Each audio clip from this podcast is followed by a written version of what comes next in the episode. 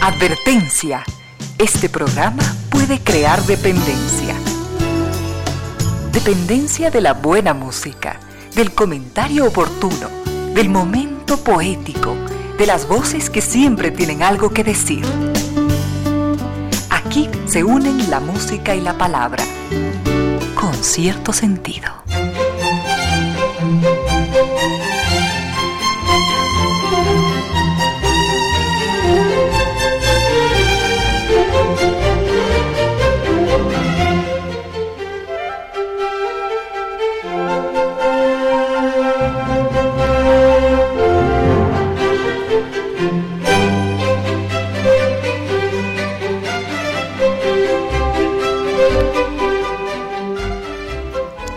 La tarde y nueve minutos. Hoy hemos empezado con unos minutos de retraso. Presentamos disculpas. Gracias eh, por compartir estas horas de música y comentarios. Y ojalá este espacio, como siempre, pueda llegar hasta ustedes como un homenaje a la inteligencia, a la sensibilidad, a la autoestima, a la confianza, a la alegría de vivir y siempre, siempre a las ganas de luchar de todos, donde quiera que nos encontremos, a las ganas de luchar por una vida más digna en lo individual, en lo colectivo. Y en esa tarea de cada tarde, de cada jornada, de manera Ah, de manera, estaba con el micrófono descolocado, de manera generosa, inteligente, legal, nos acompañan ustedes con sus correos y mensajes a, a estas direcciones en las siguientes redes sociales. Gracias Gracias por escribirnos a nuestro correo electrónico, concierto sentido gmail.com. En Facebook la cuenta es concierto sentido Mi cuenta en Twitter, arroba Ramiro Díez. Y en Instagram, arroba Ramiro Díez Velázquez. Tenemos mucho para compartir en esta tarde del jueves. Siguen los días fríos en Quito. Y estamos, gracias a la presencia de estas destacadas empresas nacionales e internacionales de estas instituciones que creen que la radio, en medio de nuestras humanas e inevitables limitaciones, la radio puede y debe llegar siempre con calidad y calidez.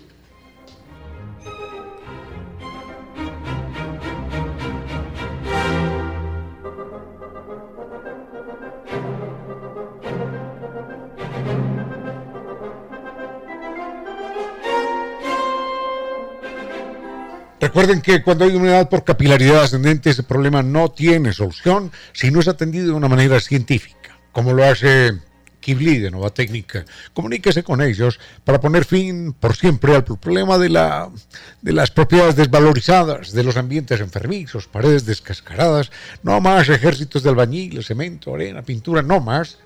La solución es escribirles ecuador.novatecnica.com contactar con ellos en la página novatecnica.com o llamarlos al 098 26 00588 o 098 81 85 798.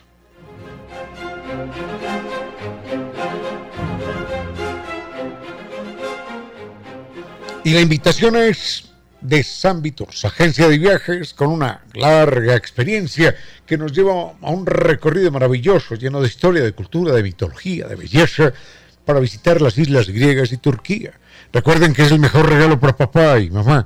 Eh, vamos a salir con guía acompañante desde Quito y vamos a saber lo que es eh, el escenario más bello allí en, la isla de Santorini, los momentos inolvidables en los paisajes del Mediterráneo, el ambiente más exclusivo de Mykonos y vamos a conocer una ciudad llena de mitología, de historia, de cultura, cuna de la civilización y es Atenas. Esta es la oportunidad de visitar además dos continentes en una sola ciudad, en Estambul. Eso es, vamos a visitar Europa y Asia. Eso es San con su propuesta, que está en Naciones Unidas y Veracruz, frente a la sede de jubilados del IES. Recuerde la página sanviturs.com. Y este año y siempre, San cumple con sus sueños, porque San lo acompaña.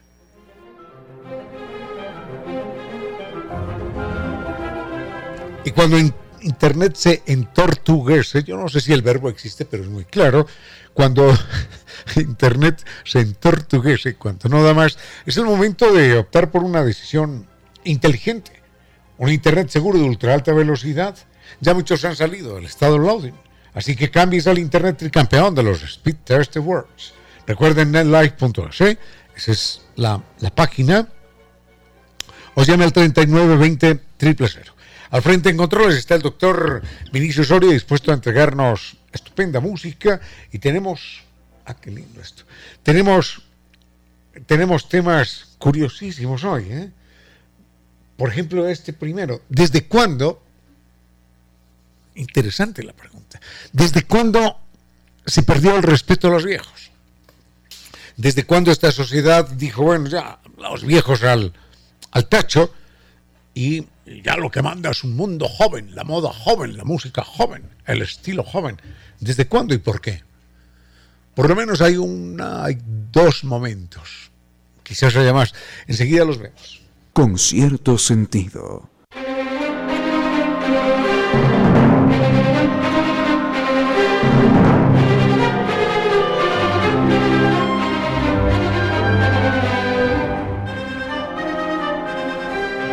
Hay distintos eh, temas. Primero, cuando se perdió el respeto a los viejos. El segundo es. Eh, ¿Es tan cierto lo de la explosión demográfica? Bueno, por supuesto que sí. Enseguida le doy algunas cifras. ¿Qué es esto? El libro más importante en la historia de la humanidad. ¿Cuál es el libro más importante en la historia de la humanidad? Ulala. Bueno, eh, también, también podemos proponer una, una, respuesta al respecto. ¿Cuáles son los animales que. Mm, que fabrican herramientas o que usan herramientas. Bueno, este es un tema un poco... No sé cuáles exactamente, sé algunos, pero sé, por ejemplo, que mamíferos usan herramientas. Mm, ¿Qué más? Eh, aves usan herramientas, hasta los peces usan, usan herramientas. Enseguida, enseguida vemos algo al respecto. Por lo pronto empecemos con esto. ¿En qué momento se pierde el respeto a los viejos? Mm, dije que había uno o dos momentos, se me ocurre que pueden ser tres quizás. El primer momento, cuando se pierde el respeto a los viejos, quien lo diría es cuando la guerra aparece, cuando, cuando es importante no saber, sino matar. Entonces, en ese momento los viejos no podemos ir a la guerra, porque, porque no, no hacemos nada. Simplemente lo único que hacemos es que nos maten y ya, listo. En cambio son los jóvenes los que con su vigor, su fuerza y demás eh, son capaces de derrotar al enemigo. En ese momento ya los viejos perdimos importancia. Entonces se empezó a, valorar más al joven. Se me ocurre que es una de las consecuencias de la guerra, pero no hablo de la guerra de Ucrania necesariamente, no, sino de la guerra, de la guerra más primitiva, de aquella de garrotazos y puñetazos. Entonces, y pedradas. Entonces, esa fue la primera guerra, o mejor, con esa primera forma primitiva de guerra, los viejos empezamos a perder importancia. El segundo momento, segundo, qué increíble, se me ocurre que el segundo momento puede ser la aparición de la imprenta. Ya dirán, pero hombre, ¿de qué está hablando? Pero ¿cómo así que, que la imprenta le hace perder importancia a los viejos? Claro que sí. Porque ya, ya el saber no estaba depositado en, los viejos, ¿no? Ya, ya, los viejos, ya, ¿qué va a saber ese viejo? ¿Qué importa ese viejo? Esa vieja, ¿qué me va a contar? ¿Qué me va a decir? Si si todo lo que la vieja esa me puede decir ya, o el viejo me puede decir, ya aparece en los libros. Y hay libros que reemplazan a, a 10 viejos, y a 100 y a 1000. Entonces, en ese momento un solo libro reemplazaba a mil viejos, segundo golpetazo mortal para los viejos. Hoy, si algo quedaba, si algo quedaba de los viejos, entonces hoy ya ha sido definitivamente arrasado, porque ya no es la imprenta, ya es Internet, ya son los medios de comunicación, ya son las redes sociales, ya son los periodistas de televisión, ya, ya los presentadores de noticias. Entonces ya esos señores son más importantes que todos los viejos juntos. Porque ¿qué me van a decir los viejos frente a Google, frente a Wikipedia? ¿Qué me van a decir? Fuera, fuera con los viejos. Ese fue otro, otro momento. Aunque, pensándolo bien antes de eso, Ah, bueno, primero la, primero, primero la guerra, segundo la imprenta, hoy con una versión moderna de los medios, de Internet y demás. Y el tercer momento, no sé si me equivoco, es cuando aparece cuando aparece la sociedad mercantilista. La sociedad mercantilista que es el germen, que es el feto del mundo capitalista. Entonces, ese mundo capitalista ya hace una apología de la moda. Ya, como hay que vender, como hay que cambiar, como hay que hacer que la gente consuma todos los días cosas distintas, así no las necesite, entonces a la gente le dicen que eso es absolutamente necesario. Necesario para su felicidad. Entonces por eso todo tiene que ser nuevo. Ah, así no haga falta, tiene que ser nuevo. La ropa nueva, la camisa nueva, la moda nueva, el color nuevo, el diseño nuevo y todo, todo lo novedoso viene acompañado del concepto de joven. Entonces esto es un lugar nuevo, esta es una propuesta nueva, es una tendencia nueva. Y uno dice, y bueno, y el baile tiene que ser nuevo y, y las palabras tienen que ser nuevas y todo así por el estilo. Porque el mundo capitalista se basa necesariamente en que la gente consuma y consuma y consuma el modelo. Y la gente no va a consumir lo mismo si ya, si ya lo tiene en el guardarropas. Entonces lo que hay que hacerle sentir a la gente es que la camisa que tiene allí colgada en el guardarropas, que está nueva, que se puede usar durante cinco años más, esa camisa ya no, ya no, ya no se la puede poner porque ya, ya no está de moda. Ya no. Oh, ¿Cómo se le ocurre ponerse eso, hombre, si ya pasó de moda? Bueno, mm, eso. Eh, ya esa cosa ya no se usa ahora ahora ya no se usa. Sigue teniendo una función, por supuesto, pero ya no se usa porque ya no brinda la imaginada felicidad que le hacen consumir a la gente. Entonces todo tiene que ser nuevo, necesariamente. Y por eso una etiqueta que vende es nuevo, nuevo en el mercado, nuevo color, nuevo diseño, nuevas formas, nueva tendencia, ¿no? Es la nueva tendencia de la moda. ¿Y, uno, ¿y eso qué? Bueno, eso es muy importante para que algunas personas se crean felices y lo consuman. Entonces ha habido tres momentos en la historia de la humanidad en la cual los viejos hemos, hemos ya sido descartados. El primero con la guerra, el segundo con la imprenta, quien lo diría, acabaron de darle la puñalada a los viejos, de darnos la puñalada a los viejos con, con Internet, Wikipedia y los medios de comunicación. Y el tercer momento, con la aparición de, la sociedad capitalista. Esos son los tres momentos, supongo yo, posiblemente haya otros, que marcaron el arrivederci, arrivederci bambino, el arrivederci para los viejos. Con cierto sentido.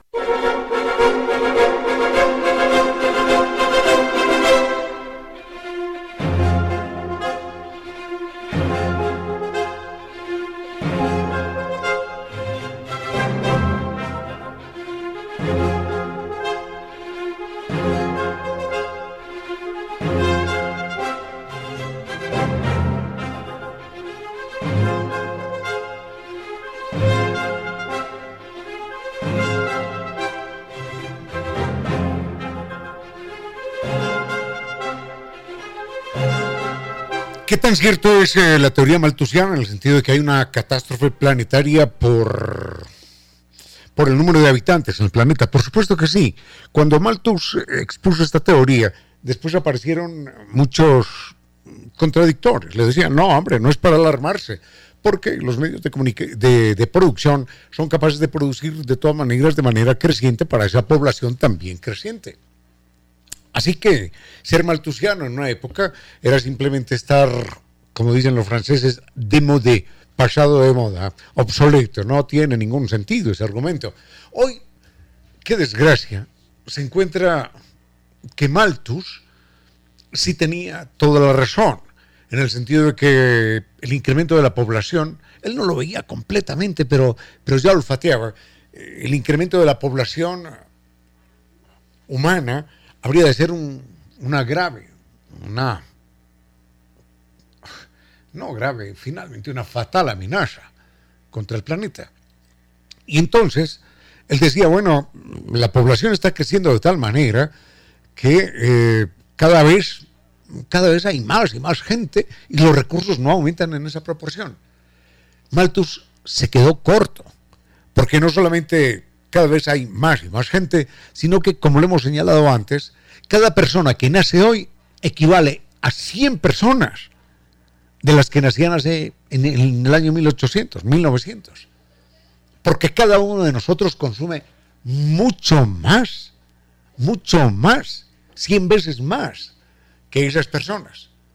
La persona que nacía en 1800, que consumía al día? Consumía quizás media vela, media vela para, para alumbrarse en las noches.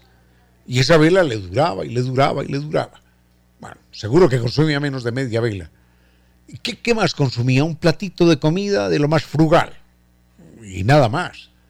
No consumía gasolina, no, ni electricidad, absolutamente nada.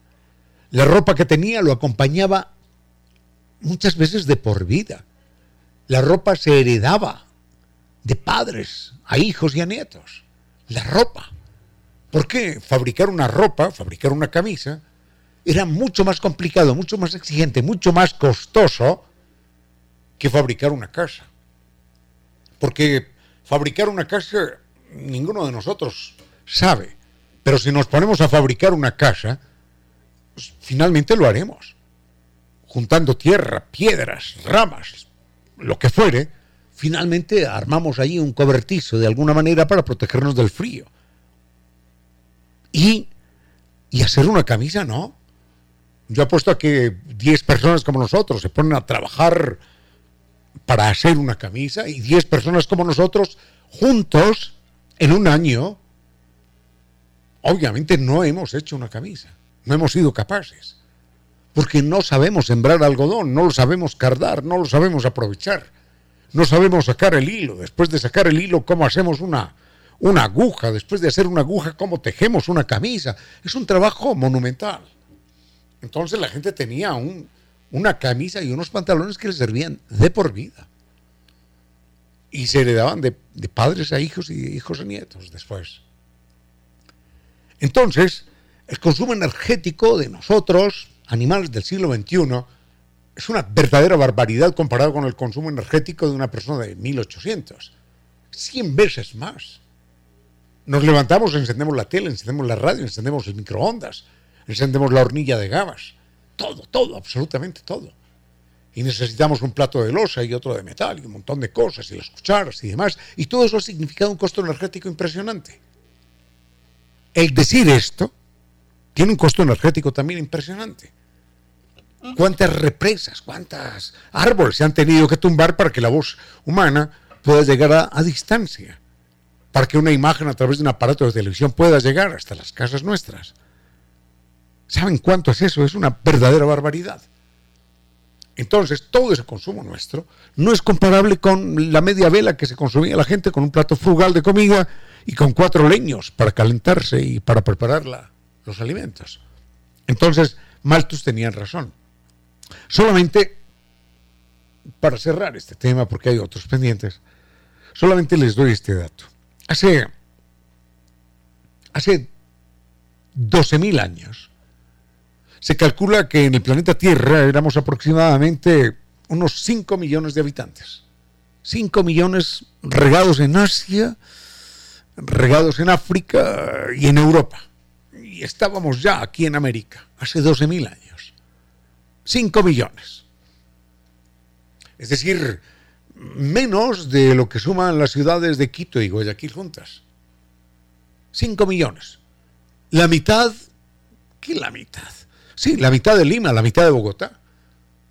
La cuarta parte de Sao Paulo. Eso éramos hace 12.000 años.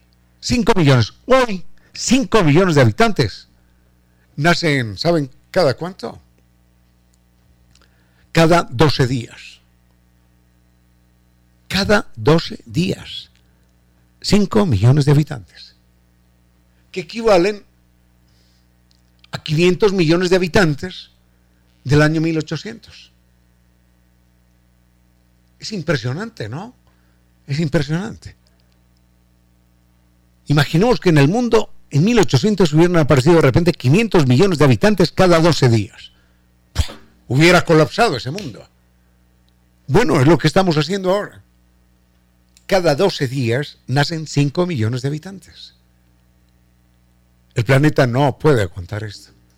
Pero no solo a esos 5 millones de habitantes, sino 5 millones de habitantes consumiendo como locos. Cada día más. Y no solo consumiendo, sino produciendo basura. Cada día más. Un habitante de Quito, un habitante de New York, produce más basura que un habitante de, de Burundi, por ejemplo. Mucho más. Mucho más. O que un habitante de la Amazonía, o de un páramo por allá en el Cotopaxi. Entonces no solamente consumimos, sino que generamos basura como locos. Como locos. Bueno, ese es el panorama de Malthus, personaje que fue mirado casi que por encima del hombro en su momento y decían, no, es una teoría maltusiana que no va a ninguna parte. Bueno, ese señor parece que, parece que sí tenía razón. Unos consejos comerciales y regresamos con cierto sentido. A esta hora, recuerde que la estatura de las personas se mide frente a un obstáculo. 15 horas, 41 minutos.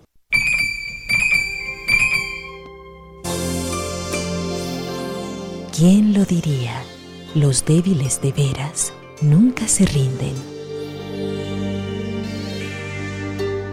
En pocas palabras, la poesía dijo, ¿Quién lo diría? Los débiles de veras nunca se rinden.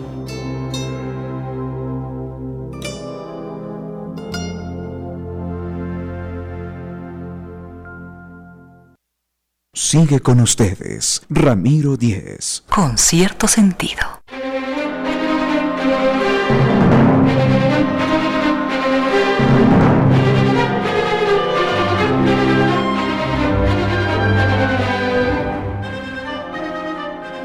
Doña Liliana nos dice que estoy debiendo dos temas. seguro que son muchos más. En todo caso nos dice que un tema es el tema de la obesidad, particularmente en los Estados Unidos. Bueno, y también también en los países llamados del tercer mundo, en todo caso.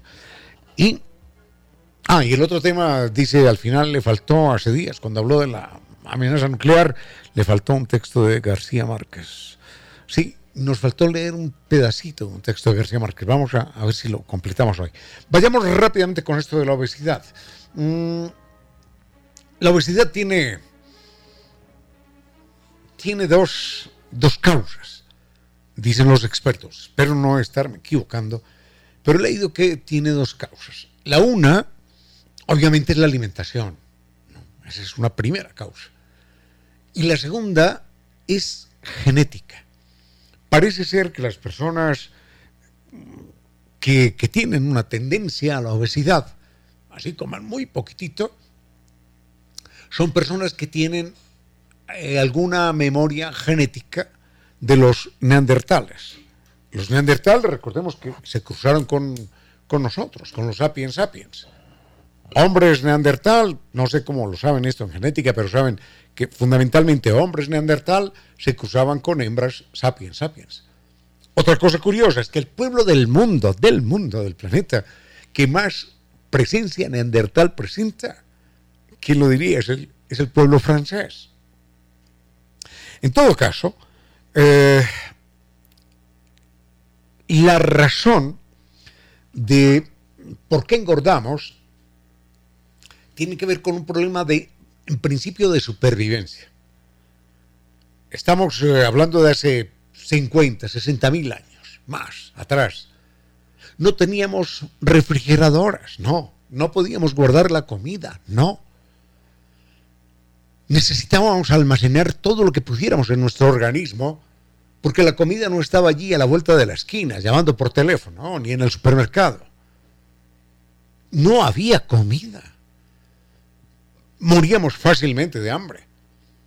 Encontrar carne para comer era, era un prodigio y nos obligaba a caminar y a caminar y a caminar durante varios días para, para perseguir una pieza y con suerte matarla. Y entonces no podíamos darnos el gusto de desperdiciar nada. Entonces no comíamos a, no, ya estoy bien, muchas gracias, lo dejo para después. No, señor. Tiene que comer hasta reventar, hasta no poder más. porque el problema es de supervivencia. Entonces, finalmente, comer hasta la saciedad y mucho más era, era una solución del cerebro humano para conseguir el máximo de energía con el mínimo esfuerzo. Tenemos que comer y comer y comer ahora que hay. Esto obviamente fue de utilidad durante miles de años, cuando el, cuando el hambre estaba ahí amenazando a todo el mundo. Pasábamos días sin comer, como dije, hasta reventar, no teníamos refrigerador, no teníamos nada, no habíamos descubierto la sal, nada de estas cosas.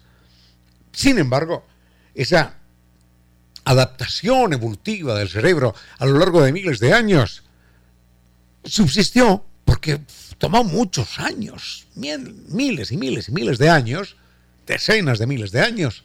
Y de repente el mundo cambió dramáticamente y ya no necesitamos de eso. En apariencia no. Pero ahí quedó el mensaje. Ahí quedó el mensaje de comer hasta saciarnos. Entonces, ya decimos, no, no, un momentito, que no, no, no voy a comer tanto porque, hombre, porque mejor lo guardo para más tarde. Hombre, porque me estoy engordando. Pero a veces el cerebro humano no entiende estas cosas. Y la gente come y come más allá de la cuenta. Y entonces, con esa memoria neandertal y ese proceso evolutivo de miles de años, queda la huella. Hay que comer, hay que comer hasta reventar. Y se va acumulando necesariamente en el organismo como una forma de, de protección ante posibles y casi seguras hambrunas. Pero ya no las tenemos. Enseguida me refiero a algunas cifras que manejan los obesólogos en el mundo. Con cierto sentido.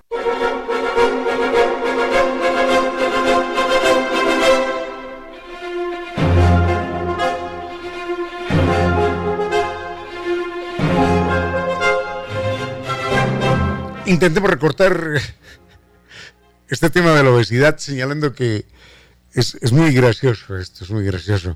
Eh, Vargas Llosa decía, y no le sobra, no le falta razón, decía que la obesidad es una enfermedad de los pobres hoy en el mundo. Mm, en parte sí, en buena parte sí. ¿eh? Eh, y, habría que hacerle caer en cuenta a Vargas Llosa, porque él decía, es una, es una es la enfermedad de la miseria, utilizaba esas palabras más, más feroces. Y habría que hacerle caer en cuenta a García Márquez que el país más obeso del mundo son los Estados Unidos, precisamente. El segundo país con más obesos per cápita, como consecuencia de la presencia, de la influencia cultural, es México. Es el segundo país con más obesidad en el mundo. Con razón un expresidente mexicano decía, pobre México, tan cerca de, tan lejos de Estados Unidos, tan lejos de Dios y tan cerca de los Estados Unidos. Bueno, en todo caso, el problema de estos países no es solamente la cuestión genética, que eso es una minoría absoluta, no, la obesidad, pues, a eso me refiero, sino que es la comida chatarra. La comida chatarra ofrece más calorías por, por muy bajo dinero. Y entonces está hecha fundamentalmente de harina refinada, de mucha azúcar, de mucha grasa, eh, de muchos saborizantes, de crocantes. Enseguida digo por qué es importante el crocante. Eh, y esto hace que la persona coma, coma compulsivamente. ¿Por qué el crocante es tan importante? ¿Por qué nos gusta el te gusta el canguil, Minicio? ¿Y a qué sabe el canguil? Hombre, sabe casi que a nada. Pero cuando uno empieza a comer canguil, como que le da trabajo parar. Y es porque cuando se oye el crocante, y por eso mucha comida chatarra, las papitas, los platanitos, no sé qué cosas, son crocantes. Podrían venir en polvo también, ¿por qué no? Podrían venir en polvo y sería más barato entregar el polvillo que que el crocante, porque el crocante necesita maquinaria especial, costo energético adicional, todas estas cosas. Un empaque adicional más grande, pero sería más barato vender las papitas estas en polvillo y uno se lo metería a la boca mm, y, y todo en polvillo. Perfectamente. Pero no, lo venden crocante porque en el cerebro humano se disparan las endorfinas cada vez que que masticamos y algo chasquea. Ah, algo chasquea en nuestra boca, eso dispara las endorfinas y al cerebro le produce placer. Le produce placer porque recuerda la noche, la noche, lejana noche de los tiempos, cuando eh, lográbamos cazar una pieza. ¡Crack! La mordíamos y ¡crack! Crujía el hueso. Cuando crujía el hueso, ya teníamos comida asegurada. Ya teníamos carne, carne fresca. Y entonces por eso el crujido de los huesos, de cuando éramos animales verdaderamente feroces, salvajes, cazadores, ese crujido de los huesos quedó en nuestro cerebro como una voz de, ahora sí, ya no hay más hambre. Ahora sí, a disfrutar. Imaginemos que el canguil nos lo vendieran en polvo, podría ser el mismo sabor. Y uno diría, no, hombre, ¿qué me voy a meter de una cucharada de canguil? Pero no sabe nada. Lo que nos gusta del canguil es que sea crocante. Y por eso toda la comida chatarra, no me refiero al canguil, que puede ser menos chatarra, pero toda la otra comida chatarra, que las hojuelas, que las papitas, que los no sé cuántas cosas más, vienen en, en hojuelas crocantes, clac, clac, clac, clac, porque cada vez que chasquean en nuestra boca, nos generan una, una, una memoria, un recuerdo de cuando cazábamos otro animal. Bueno, me estoy desviando mucho, pero enseguida les comento otros temas.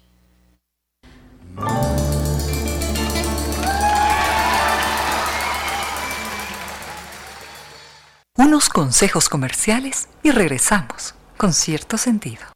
A esta hora, recuerde que hubo una vez un tiempo, cuando había tiempo para perder el tiempo. Valdría la pena volver a ese tiempo.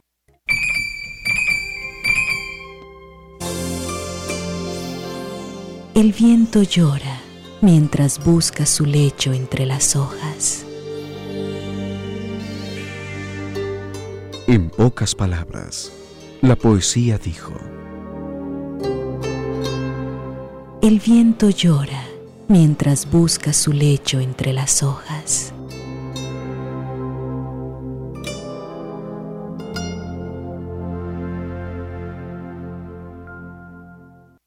sigue con ustedes, Ramiro Díez. Con cierto sentido.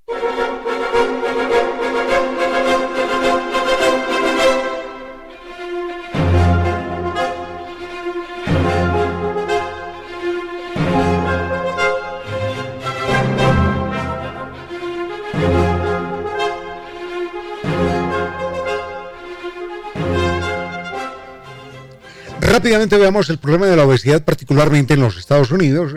Así diga Vargas Llosa, o quizás tenga toda la razón, de que, de que es una enfermedad de la miseria, la obesidad. Para 1975, aproximadamente el 40% de la población norteamericana presentaba obesidad. Hoy, un 64% alcanza, eh, en algunos estados, el 64% de la población presenta obesidad. Y muchas veces cuando uno va a los Estados Unidos, a veces uno se sorprende de ver unas personas hiperobesas que difícilmente pueden caminar. En alguna ocasión yo veía a una persona y decía, si esta persona se llega a caer, no la podremos levantar nunca. No habría, no la podríamos levantar nunca, porque esta persona daba un paso, plum, plum, plum, temblaba todo su cuerpo, plum, se estabilizaba se estabilizaba, tomaba fuerzas y daba otro paso y otra vez. Y si esa persona se cae, entre todos nosotros no lo, no lo hubiéramos podido levantar. Lo más impresionante es que esas, esas personas obesas que uno ve en la calle, en los centros comerciales, son los más delgaditos entre los muy, entre los muy obesos. Porque ya los obesos, obesos, ya no pueden levantarse de la cama ni pueden salir. A veces para ser atendidos en una clínica tienen que tumbar ventanas y, muros para poderlos sacar con una grúa. Todo esto consecuencia de la comida chatarra y obviamente de la irresponsabilidad de quien lo está alimentando. Porque una persona en una cama que no se puede alimentar, la llenan y la rellenan de comida chatarra. Para 1975, les doy estos datos, para 1975 el el 5% de la ingesta calórica de los norteamericanos era, era representada en, bebidas gaseosas, el 5%.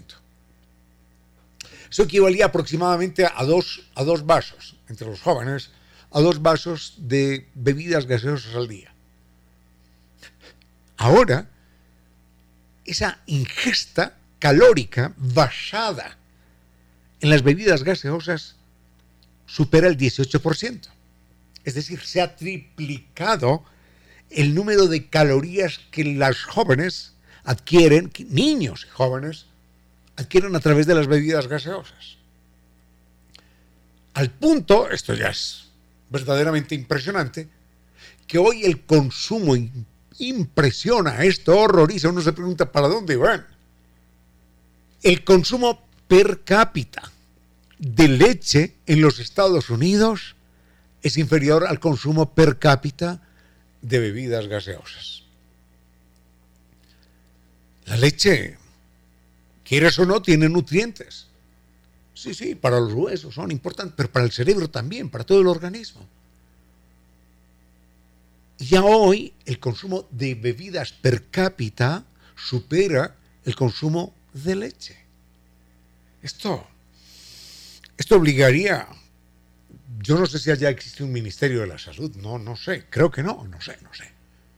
Existe Food and Drug Administration, ya, pero eso no es exactamente un Ministerio de Salud. Obligaría una política estatal de decir, por favor, stop, paren.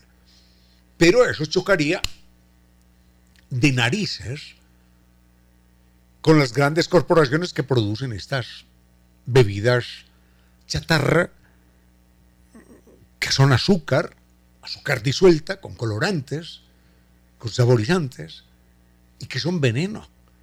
Ahora, ¿por qué el azúcar? ¿Por qué el azúcar es veneno? Alguien dirá, hombre, pero ¿cómo que no? Pero sí, ¿cómo que veneno? Si lo hemos consumido durante siglos y siglos. No, no es verdad. Llevamos 100 años, solo 100 años, consumiendo azúcar. Enseguida les cuento por qué. Con cierto sentido.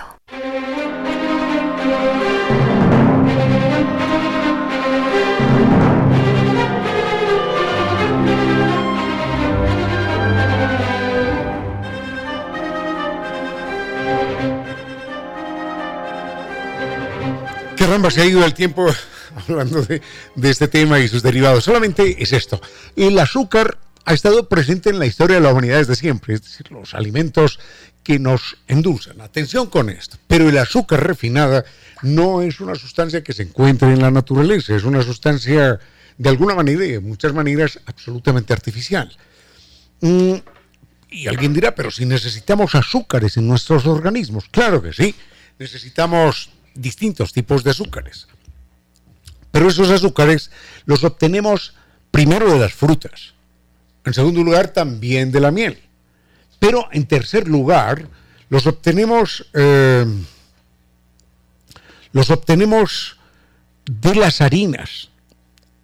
Y uno dirá, pero ¿cómo así que de las harinas? Sí, las harinas se metabolizan con unas enzimas que tenemos en la saliva, las harinas se metabolizan se convierten en azúcares, en resumidas cuentas.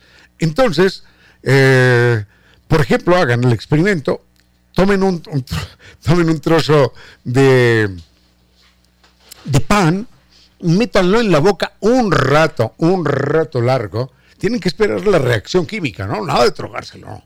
Aguanten, aguanten, aguanten, aguanten allí el trocito de pan, de harina, aguántenlo y van a descubrir finalmente que aquello aquella masita se vuelve dulce. Uno no se da cuenta porque mastica el pan y ¡bum! ya, listo. Pero si usted lo dejan un rato en la boca, va a adquirir un sabor dulzarrón. Y es porque las enzimas han convertido esas harinas en azúcares. Esos azúcares son los que quema el organismo como combustible. Porque el azúcar no es un alimento, es un combustible. Pero cuidado que el azúcar el azúcar refinada es un veneno y tan veneno es que uno se puede morir de un coma diabético. El coma diabético significa que en la sangre hay azúcar y que las células no se abren para recibirla y quemarla. Y lo mata, lo mata el azúcar. A uno no lo mata el azúcar porque las células se abren, lo queman y listo. No pasa nada. No queda sino el calor que uno desprende cuando camina. Pero es como si usted llevara basura a su casa para quemar en la chimenea. Y en un momento dado lleva tanta y tanta y tanta basura que no alcanza a quemarla en la chimenea. Entonces, ese exceso de basura en su casa termina matándolo a usted. Es lo que pasa con el azúcar en el cuerpo. Hoy consumimos mucha, mucha, muchísima más azúcar de la que el cuerpo realmente necesita. Y la consumimos, atención con esto, a partir de la Primera Guerra Mundial, en su forma refinada, porque los ejércitos, los Estados Unidos y demás, fabricaron el azúcar refinada para llevar a sus tropas. Entonces era más barato en los cubitos de azúcar, entregar una gran cantidad de, calorías que necesitaban y no de otras formas que necesitaban mucho más volumen y exigían un proceso orgánico mucho más rápido. La gente se metía el cubito de azúcar en la boca, se derretía y en cinco minutos estaba ya la, el azúcar circulando en el torrente sanguíneo, siendo quemado. Con los alimentos no, con los alimentos toma mucho más tiempo. Entonces el azúcar es un invento del siglo XX, es una sustancia que en última instancia es venenosa y de hecho los fabricantes de azúcares en el mundo tienen lobbying tan importante ante la Organización Mundial de la Salud como los fabricantes de cigarrillos. Porque causa hoy, atención con esto. Ahí están las cifras, no, no, esto no es terrorismo verbal. Causan más muertes, más muertes los azúcares que el hambre hoy en el mundo. Hay más muertos por consumo excesivo de azúcar que por hambre. En un mundo hambriento. Imagínense esto. Bueno, solamente dejamos ahí lo de azúcar. Ah, y algo importante también. Hay personas que, que desayunan con azúcar, ¿no? Azúcar en el café y cosas dulces y demás a las 10 de la mañana sienten fatiga, sienten temblor en las manos y necesitan comer otra cosa urgentemente. Es porque, me decía un, experto en, nutrición, cuando hay exceso de azúcar, el organismo para quemarlo utiliza unas sustancias que hacen parte de la vitamina B, del complejo B. Entonces, se resiente la cantidad y el funcionamiento de la vitamina B y de los neurotransmisores en el cerebro humano con el exceso de azúcar. Porque tiene que destinar parte de esos componentes de la vitamina B. No sé, no sé cuán exacto sea esto, pero fue lo que me dijo, yo no conozco el tema. Necesita utilizar parte de esos componentes para quemar el azúcar y que la persona finalmente no muera intoxicada. Imagínense esto. Uno toma un alimento y enseguida el organismo tiene que gastar energía para quemar ese alimento que resulta ser venenoso. Eso es lo que nos pasa con el azúcar se puede eliminar perfectamente de la dieta y no pasa absolutamente nada. El organismo encuentra los azúcares a través de las frutas y a través de las harinas que devienen después en azúcares, que sí absorbe el organismo sin mayor complicación. Finito el tema, ¿eh? finito el tema, vayamos con música y volvemos. En silencio, ese rayo de luz que entra por su ventana quiere decirle que a esta hora la música y los comentarios se disfrutan con cierto sentido, con cierto sentido.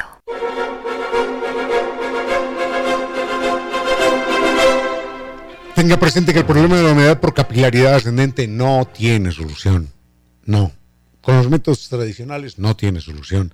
Tiene solución científica, con garantía de por vida, con el equipo Novatécnica de Kibli, o Kibli de Novatécnica.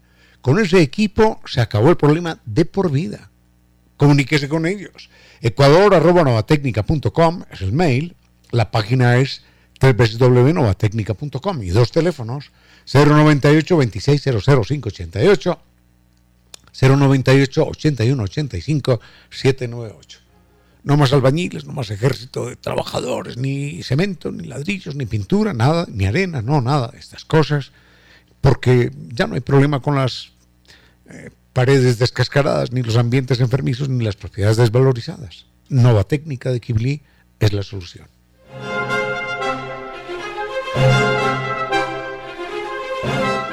Es imposible imaginar tanta belleza en un viaje como el, como el que San Vitur nos ofrece. Es un viaje de historia, de cultura, de mitología, de emociones, para visitar las islas griegas y Turquía. Es el gran regalo para papá y mamá. Recuerden que San Vitur nos acompaña con guía acompañante desde Quito. Vamos a saber lo que es un atardecer en Santorini, los momentos más bellos en los paisajes inolvidables del Mediterráneo, el ambiente exclusivo de Miconos y, Atenas, Atenas cuna de la civilización. Vamos a conocer dos, dos continentes a la vez, Estambul, en Estambul vamos a conocer Europa y Asia. Llámenos al 620-40 y, y recuerde que están en Naciones Unidas y Veracruz frente a la sede de jubilados del IES. La página sanviturs.com y recuerde que en este, en este año San Viturs cumple con sus sueños porque San Viturs lo acompaña.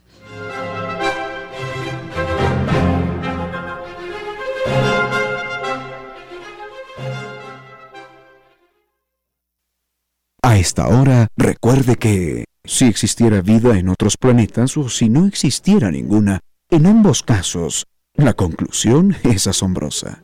16 horas 32 minutos. Mire las estadísticas. Conducir bien o conducir mal no es asunto de vida o muerte. Es mucho más que eso. Conducir bien o conducir mal hablan de su inteligencia, de su sentido común, de su cultura, de su dignidad. A la gasolina agréguele un aditivo, neuronas, para salvar su vida y muchas otras.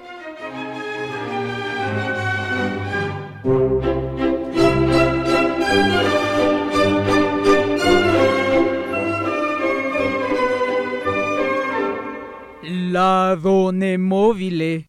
Vamos por partes, no es la donne, sino la donna, la donna è mobile, cual piuma al vento. Esa es la letra. Ensayo una vez más. La donna è mobile.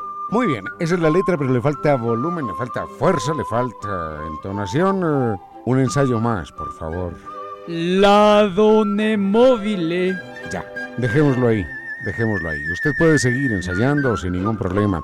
El problema es que hay muchas personas que parece que ensayaran todos los días cuando conducen intentando tener el más espectacular accidente de sus vidas. Seguro que algún día lo van a lograr de manera extraordinaria. Usted, usted que es inteligente, no los imite. Ensaye algo que valga la pena.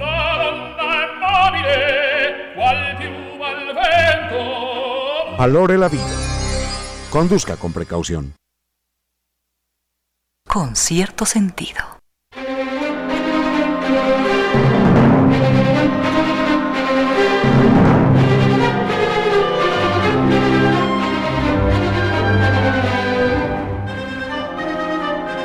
Brevísimo comentario porque enseguida tenemos a un queridísimo amigo entrevistado. Brevísimo comentario nos preguntaba una muy apreciada oyente cuáles son los animales que utilicen herramientas. No sé si se me escapa en este momento hacer una lista de animales, pero sí podemos decir que en términos de especies los mamíferos utilizamos herramientas, no solamente los humanos. Los primates son muy hábiles, son muy diestros, de hecho son más diestros que nosotros cazando hormigas, por ejemplo. Eh, un chimpancé con, con una con una varita, mm, la moja en su saliva, la mete por allá por un agujero y en, cinco minutos ese chimpancé captura más, más, más hormigas que nosotros, haciendo lo mismo. Es increíble, pero el, chimpancé sabe, sabe cuándo está pescando hormigas, nosotros no. El chimpancé es más hábil que nosotros y ha desarrollado esa herramienta. Otro animal que desarrolla herramientas es el bueno, las aves, pero por ejemplo el pinzón de, de Galápagos, los 14 pinzones de Galápagos, utilizan herramientas, cortan una espina de un árbol y con esa espina la meten en el agujero y pinchan el gusano y lo sacan. Es una herramienta. Los cuervos utilizan herramientas. Un cuervo en un eh, salón desesperado porque tiene el alimento allá abajo, dentro de una botella. El, el cuervo, si, si la botella tiene líquido, el cuervo empieza a echar objetos sólidos para subir el nivel del agua. Es todo un físico. Pero no solo eso, sino que a veces, cuando el, alimento, el alimento no flota, entonces lo que hace es busca un alambre busca un alambre, busca un agujero, busca una endija y empieza a darle vueltas y vueltas y arma un tirabuzón. La capacidad de hacer herramientas de un cuervo es superior a la de un niño de 8 años. Imagínense esto, esta es una inteligencia asombrosa. Finalmente mete el tirabuzón, pesca el alimento, lo enrolla y lo saca. Eso hace un cuervo. Y los peces, por ejemplo, uno diría, pero ¿qué cerebro tiene un pez? Bueno, el pez, hay peces que llaman el pez arquero, que debajo del agua está observando arriba las ramas que hay por allí. Y encima de las ramas a veces hay algún insecto parado, despistado. Y entonces, lo increíble es que cuando se mira por debajo del agua, hay una refracción de la luz y entonces uno traza una línea recta y si la prolonga, el objeto no está al final de esa línea recta, porque la vista está confundida por la refracción de la luz. Entonces, el pájaro sabe, el pez sabe exactamente cuál es el ángulo de error, corrige el disparo, dispara para otra parte aparentemente, y termina por pegarle al insecto, cae y se lo come.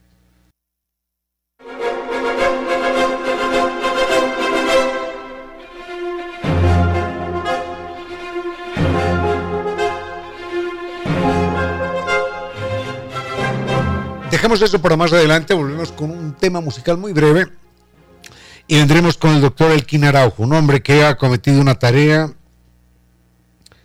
verdaderamente épica, monumental y que merece todo el aplauso, toda la admiración. En un segundo vemos de qué se trata. Con cierto sentido.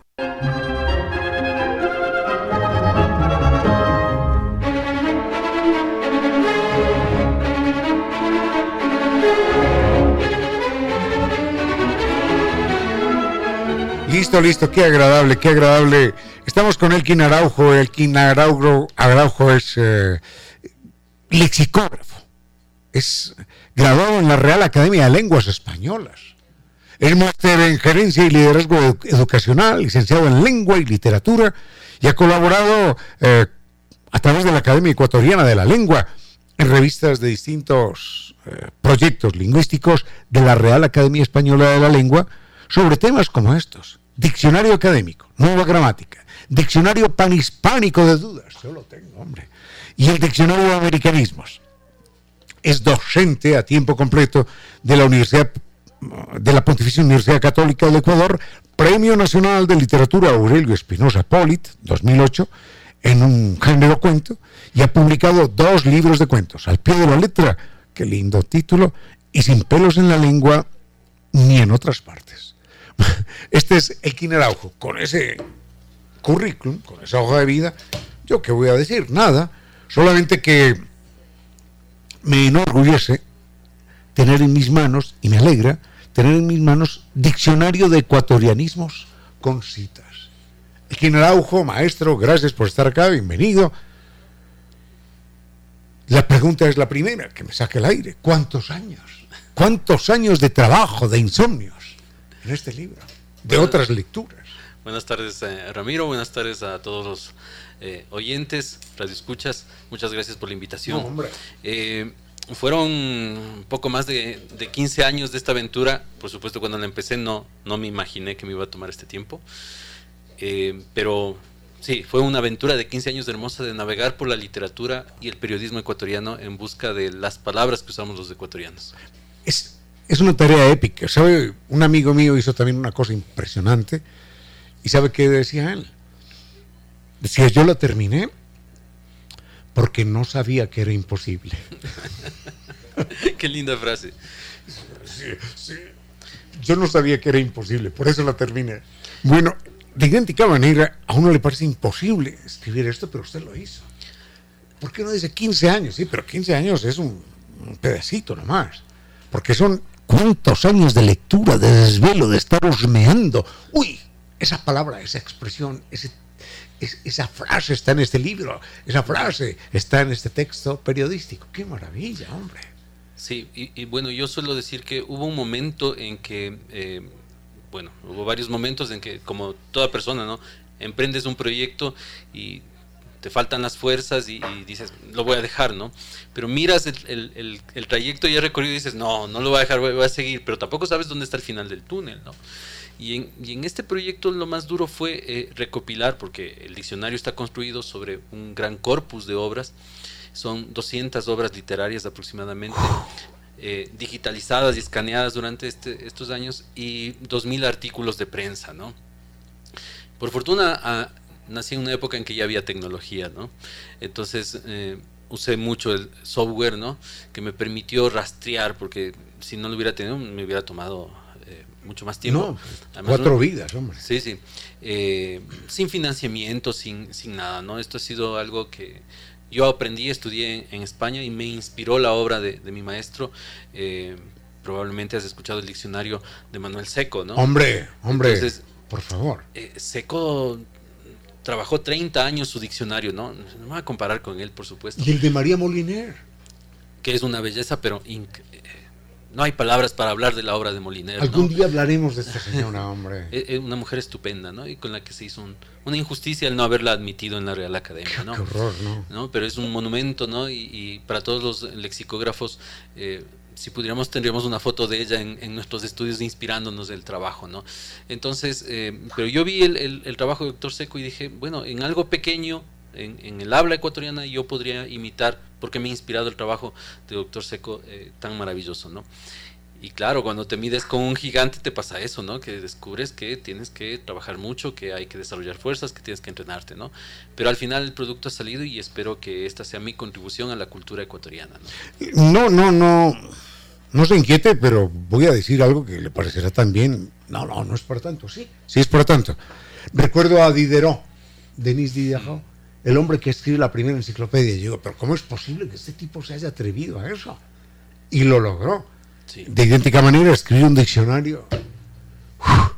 bueno, yo me pongo a pensar, a ver, solamente, reduciéndolo todo a un, a un volumen absolutamente ridículo, mezquino, en tamaño, Imaginemos que yo empiezo a escribir los recuerdos que tengo de amigos o de amigas por la letra A.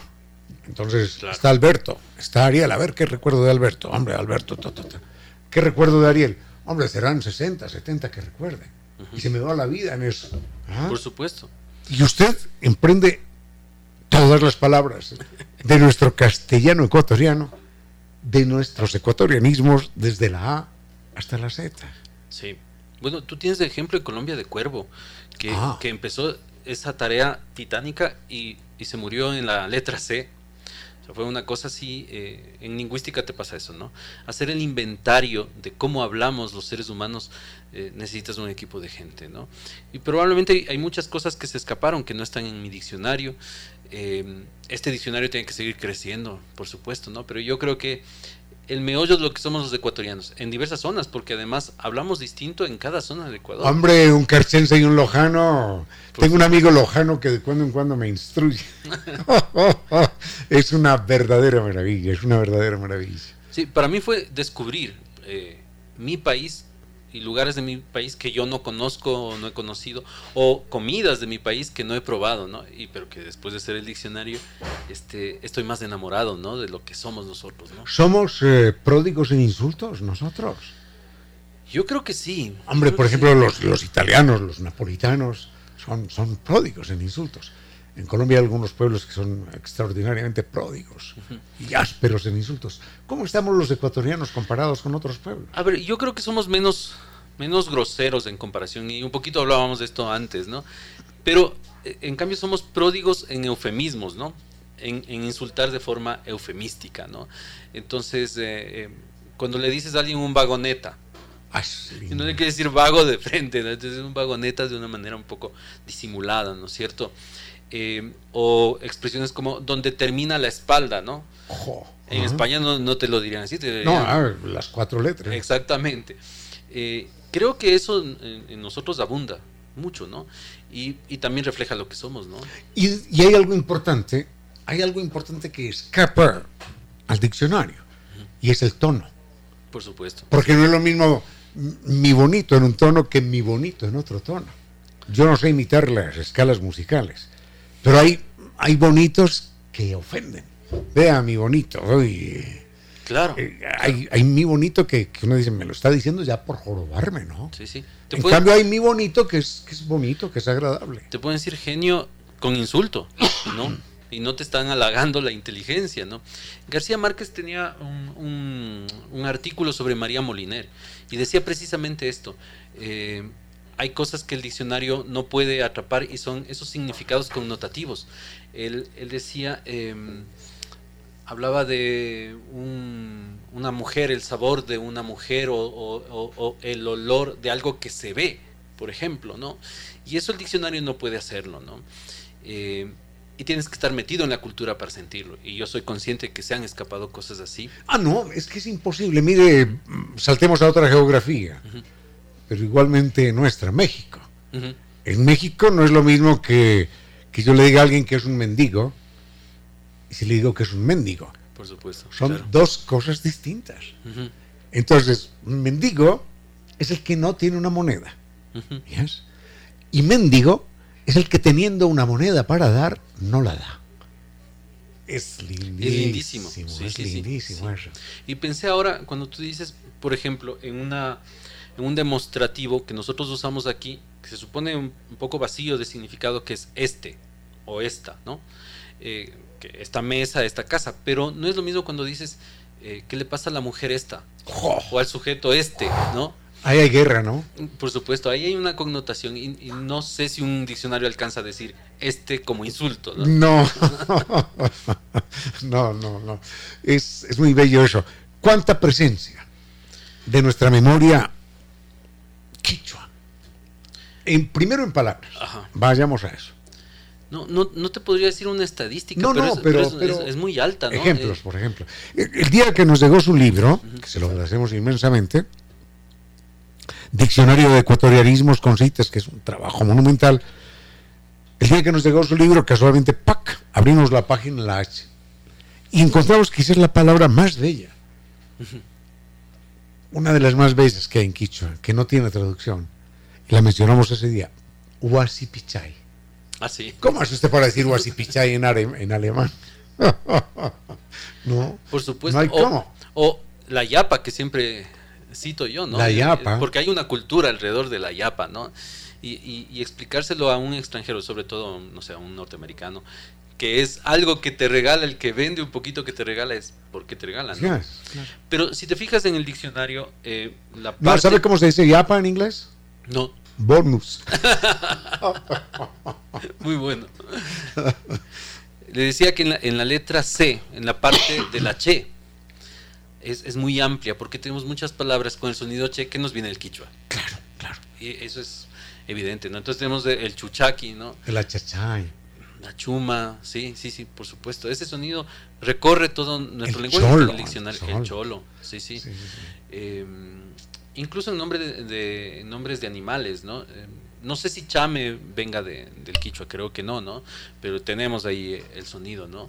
Eh, y en alimentos como el chaguarmiski, ¿no? Ah, Esa bebida bueno, del penco. Imagínese esa maravilla. Sí, sí, sí, sí. ¿Ah? Está muy presente. Y la tripa mish. Y la tripa miski, por supuesto, claro. Y tenemos el misque, ¿no? Claro. Es solo, solo eh, un término. Eh, y eso refleja eh, nuestro mestizaje, ¿no? Cuánto nuestra cultura indígena está en nuestro lenguaje, en nuestra sangre, ¿no? Bueno, eso, vayamos por, por esas son las palabras. Ahora, las estructuras. Las que hemos heredado la, la estructura, en muchas palabras, del, del quichua. eh, sí, eso, la estructura del quichua, y le hemos puesto palabras en castellano. Ujú. Eh, la razón era muy simple, decíamos esto hace un momentito, antes de entrar al aire. Es que uno aprende a hablar a través de la mamá. Porque claro, toda la niñez se la pasa con la mamá en la casa.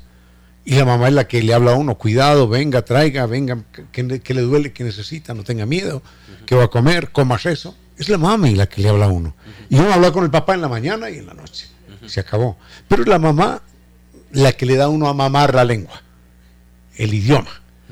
Entonces, las madres nuestras eran fundamentalmente quichuas, porque no venían mujeres de España, venían solo conquistadores. Entonces, la madre nuestra hablaba un español quichuizado, y ese español quichuizado fue el que el que nosotros hablamos y el que aprendimos. El que se perpetuó, sí, en efecto. Y, y lo vemos en, en- en muchos ejemplos ¿no? que nosotros usamos. Habíamos hablado algunos, pero ahora yo pensé en el, en el de pedir favor, ¿no? Ah, qué lindo. El dar más gerundio, ¿no? Oh, da- dame pasando, dame diciendo, es bellísimo. Que, que es difícil entenderlo fuera de nuestro país, pero cuando estás aquí, este, eh, Y me fui a volver. y me fui a volver, por ejemplo, sí, también. Eh, el, el pero al final, ¿no? Que habíamos hablado hace un momento. Alguna, eh, poner el verbo al final, en general. Ah, el- eso, eso, eso, eso. Sí, sí. Y, y el pero al final yo tengo una teoría personal. Ya un segundito, please, doctor Cordón. Tengo esta teoría de que cuando el indígena nuestro descubrió la palabra pero en castellano, le dijo al patrón, al capataz, pero estoy cansado, pero no se puede. Y el, el patrón le respondió con un latigazo diciendo, pero qué Pero nada. pero nada, carajo. Y alguna otra cosa peor. Pero, ¿cómo que pero? ¡Paf! Entonces, él sabía que decir pero le significaba un latigazo. Entonces, por eso, pero él tenía que decir pero en algún momento. Entonces, por eso, utiliza el pero al final y lo utiliza en voz más baja. Mira, mira qué ropa tan linda. Ah, muy bonita. Está cara, pero. Y baja el pero, para no ofender. Eso se aprendió de la madre, eso se aprendió del indígena nuestro, que recibía el latigazo cada vez que decía pero al principio.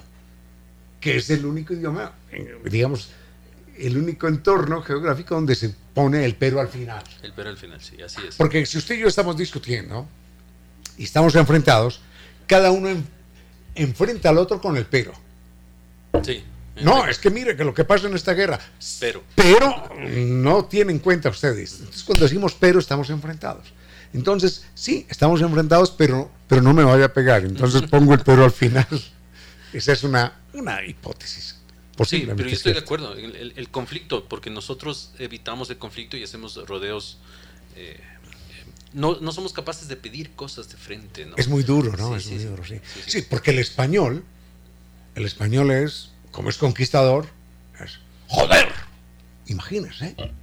Sí, que- además, mire, yo recuerdo a un, a un vendedor de prensa al que yo le pregunto una dirección. Y, me- y yo le digo, por favor, ¿por dónde se va esta parte? Me dice, "Eh, por aquí, recto, ya, recto.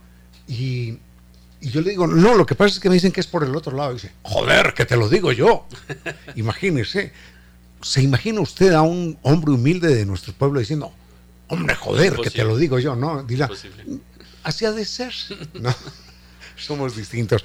¿Sabe qué pasa, Elkin Araujo? Hay un dios implacable, terrible, que no me cae bien. Se llama el dios Cronos. Hace rato llegó Doña Reina para continuar con su programa. ¿Cuándo es el lanzamiento, la presentación de su libro? Este sábado, eh, 11 de la mañana, Casa Ewes. Bueno, ahí- mañana lo vuelvo a comentar y esta casa está abierta para usted, este programa está abierto para usted. Muchas gracias, no me di cuenta que hubiera pasado el tiempo tan Muchas rápido. gracias, Ramiro. Qué bestia nos hemos pasado. Ese qué bestia es quiterísimo. usted. Totalmente. Muchas gracias, Ramiro. Gracias, Elkin. Chao, chao, gracias.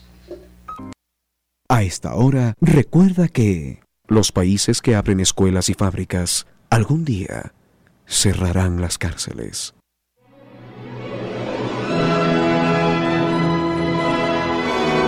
Y ahora, bienvenidos todos a un vuelo de música y palabra.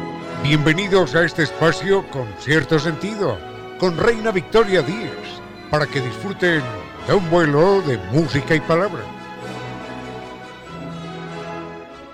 Este es ya el primer y último llamado para todos nuestros pasajeros. Muchas gracias a todos, queridos amigos, por compartir este vuelo de música y palabra con cierto sentido.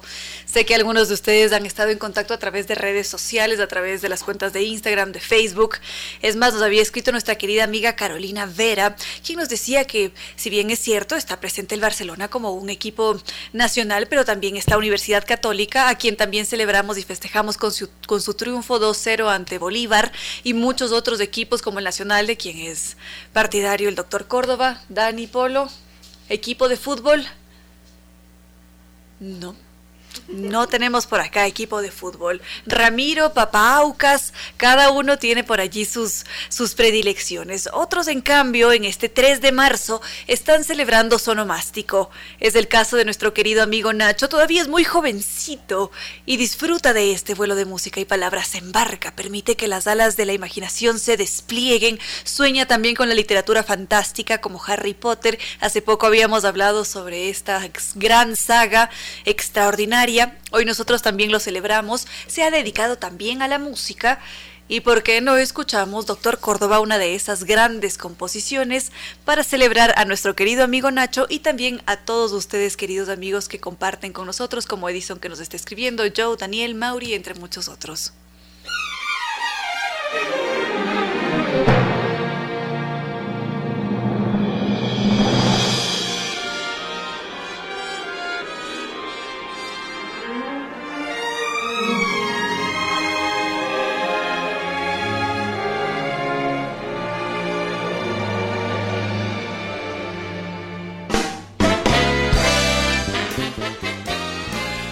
Por aquí el doctor Giovanni Córdoba se nos emocionó enormemente, tanto que ahora nos va a entregar otro tema musical.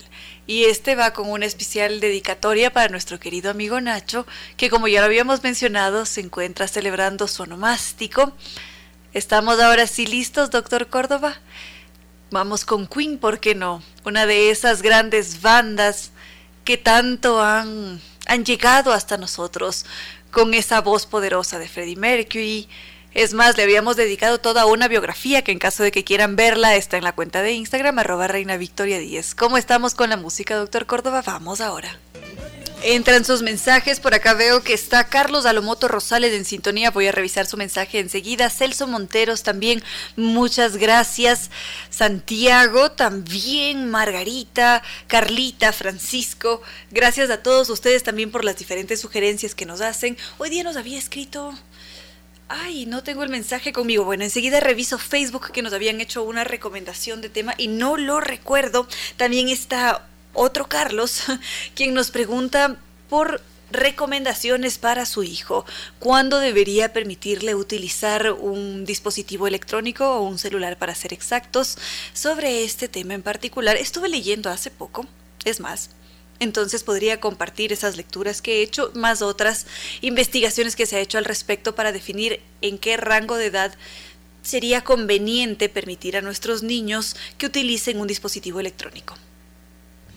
Decíamos que nuestro amigo Carlos se preguntaba por la edad a la que deberíamos empezar a utilizar un teléfono celular o en general dispositivos electrónicos. Hay un experto en el tema, la cosa más curiosa de este mundo porque él no utiliza redes sociales, está lo más apartado de la tecnología, pero se centra específicamente para realizar sus artículos académicos o sus libros en redes sociales y en el impacto que tienen las pantallas en nuestro cerebro. Y lo que nos dice este señor de apellido Newport, Carl, Newport, es que nuestros niños deberían empezar a utilizar el celular más o menos a los 16, si es que no es a los 18 años. Porque es en ese momento cuando ya existe un criterio que está más formado, mm, hay un avance en todo el el desarrollo cognitivo y por ese motivo él considera que esa es la edad en la que uno debería empezar a utilizar celulares. Él es padre y dice que a sus hijos él pretende tenerlos sin el acceso a celular ni a redes sociales hasta que cumplan 18. No por nada se sabe que los grandes de Silicon Valley tienen a sus hijos en escuelas y en campamentos en donde está estrictamente prohibido el uso de celulares o de cualquier tipo de pantallas. Lo que manifiesta este escritor, este investigador, este académico estadounidense, es que mm, lo que ya hemos dicho en este espacio, que no se trata de satanizar a las pantallas o a las redes o a todo el entorno digital, sino de repensar qué es lo que estamos haciendo con esos recursos que tenemos a nuestra disposición, cómo administramos el tiempo, qué es lo que hacemos cuando navegamos por la red. Y de allí que él entregue más de un consejo para esperar el mayor tiempo posible para utilizar redes sociales o dispositivos electrónicos. Enseguida se podría hacer un comentario adicional. Gracias a nuestra querida amiga eh, Eli Bravo, quien también se encuentra en sintonía en estos momentos. Carlos nos preguntaba por las ciudades amigables con para personas con discapacidad. Esto podríamos tratarlo más adelante. Por ahora salgamos de este tema que nos había sugerido su tocayo, Carlos, sobre las redes sociales, las pantallas y el uso en los jóvenes. Como nos dice este experto de apellido Newport, estadounidense, lo que se recomienda es mantenerlos alejados el mayor tiempo posible, porque lo que hace es afectar nuestro desarrollo cerebral, cómo configuramos, comprendemos, abstraemos toda la información afecta directamente el trabajo que se realiza, nuestra concentración, la atención que tenemos como seres humanos se ve deformada una vez que estamos expuestos a los dispositivos electrónicos. Y como ya lo había dicho, se manifiesta esta incapacidad de abstracción, incapacidad para reflexionar. Muchas veces no llegamos a captar qué es lo que nos han escrito en un mensaje. A veces no sucede, me incluyo en ese grupo, nos envían un largo mensaje y creemos que todo está clarísimo. Y es más, llegan a producirse malentendidos, a veces no respondemos a alguna cosa en concreto, y de repente cuando alguien más hace una segunda, tercera lectura, descubrimos que nosotros hemos pasado por alto ciertos detalles que no estamos poniendo atención, porque eso es lo que genera, ese es el impacto que tienen las pantallas o las redes sociales o las nuevas formas de transmitir los mensajes en nuestro cerebro. Y esto es es muy grave. Este, este académico estadounidense hace una analogía bastante impactante, precisa. Él dice que desaconseja la utilización de celulares o de dispositivos electrónicos hasta los 18 años porque el impacto que tiene en el cerebro sería idéntico al impacto que tendría un atleta si es que se dedicara a fumar todos los días. Así que no tendría sentido porque se produce una afectación en el cerebro. Y él nos dice también que cada vez es peor por la cantidad de redes sociales de alcance masivo que existen. En un principio había unas corazón, estaba Facebook, Instagram, Twitter como los líderes, pero de repente hubo un boom y hay un flujo enorme de producción en redes sociales, de tipos de redes que terminan por afectarnos. Otras de ellas son TikTok, Twitch y toda esta diversidad también hace que nos afectemos, que nos perdamos entre todo ese océano de información, de videos. Es más, TikTok es una red bastante criticada porque mm, su funcionamiento o su estructura esencial está basada en la producción inmediata de videos y pasamos uno tras otro sin descanso y esto por supuesto que nos afecta porque finalmente ponemos atención a lo que estamos viendo, qué estamos consumiendo específicamente. Enseguida me gustaría hacer una mención sobre la atención y cómo ésta se ve afectada a causa de las pantallas o las redes sociales.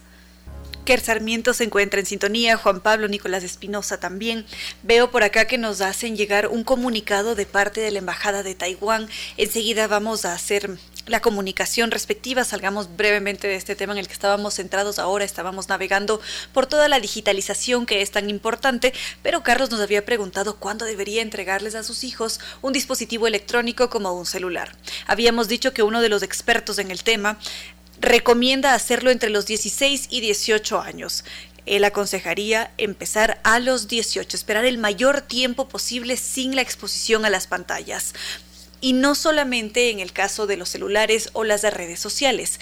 Él nos habla también del impacto que tienen los videojuegos, que, las, que la gran mayoría de las veces son mm, muy bien acogidos y son muy adictivos porque son plataformas que están diseñadas o son programas que están diseñados para generar en nosotros ese placer y que logremos engancharnos.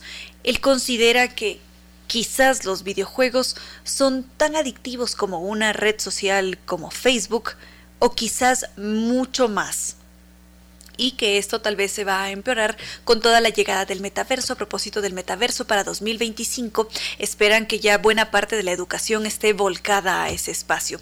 Pero bueno, por lo pronto, con las adicciones, las redes sociales, los algoritmos también son un peligro. Hay otro gran académico, no recuerdo su nombre en estos momentos, que él nos dice que los algoritmos están en todas partes. Escuchamos sobre ellos, parecería que los estamos respirando y es así porque están presentes en nuestras vidas para medir nuestras actitudes, nuestras acciones, qué hacemos, qué no hacemos, qué nos gusta, qué no nos gusta, y de esa forma medir qué es lo que tienen que hacer para captar nuestra atención.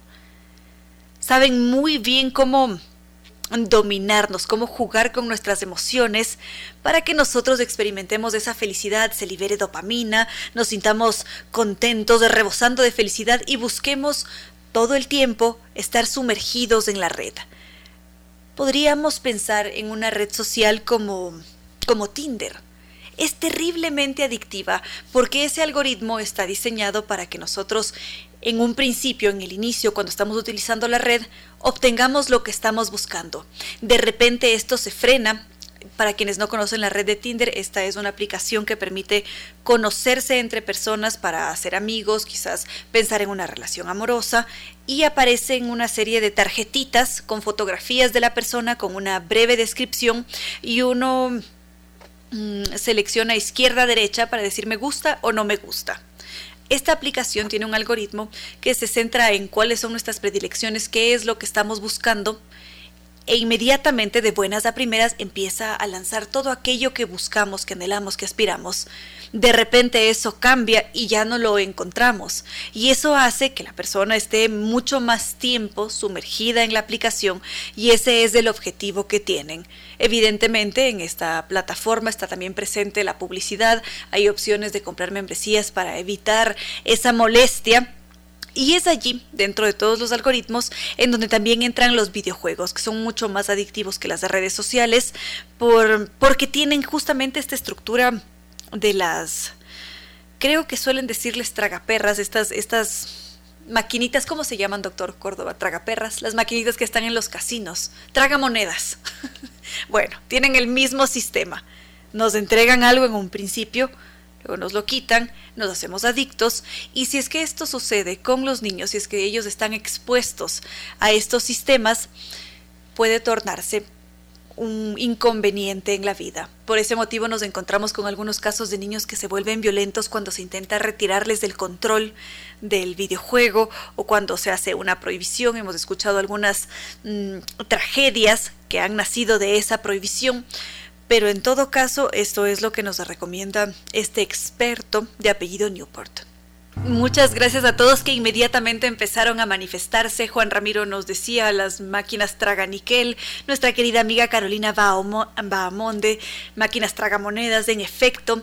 También está por acá Edison Burbano que nos dice qué riesgo, porque él también a veces se aventura a jugar videojuegos. Que está perfecto, porque son diferentes formas que tenemos para entretenernos, así como lo son también las de redes sociales. Es allí donde entra la objetividad, el criterio. También está en sintonía Fausto Espinosa nos decía por acá, Ricardo Zambrano también está en sintonía, muchísimas gracias. Y nuestra querida amiga Liliana, que mm, tiene por allí unas marcadas opiniones sobre la red social de Tinder. Podríamos dedicarle un momento a esta red para analizarla desde los algoritmos, desde su funcionamiento, qué es lo que vende, como algunos han tenido buenas experiencias, otros no tanto. Hay mucha diversidad. Y a propósito de las redes sociales, uno de los riesgos de las redes precisamente es que son consideradas como una extensión de la sociedad, porque es allí, en plataformas como Twitter, por ejemplo, donde se libran batallas campales.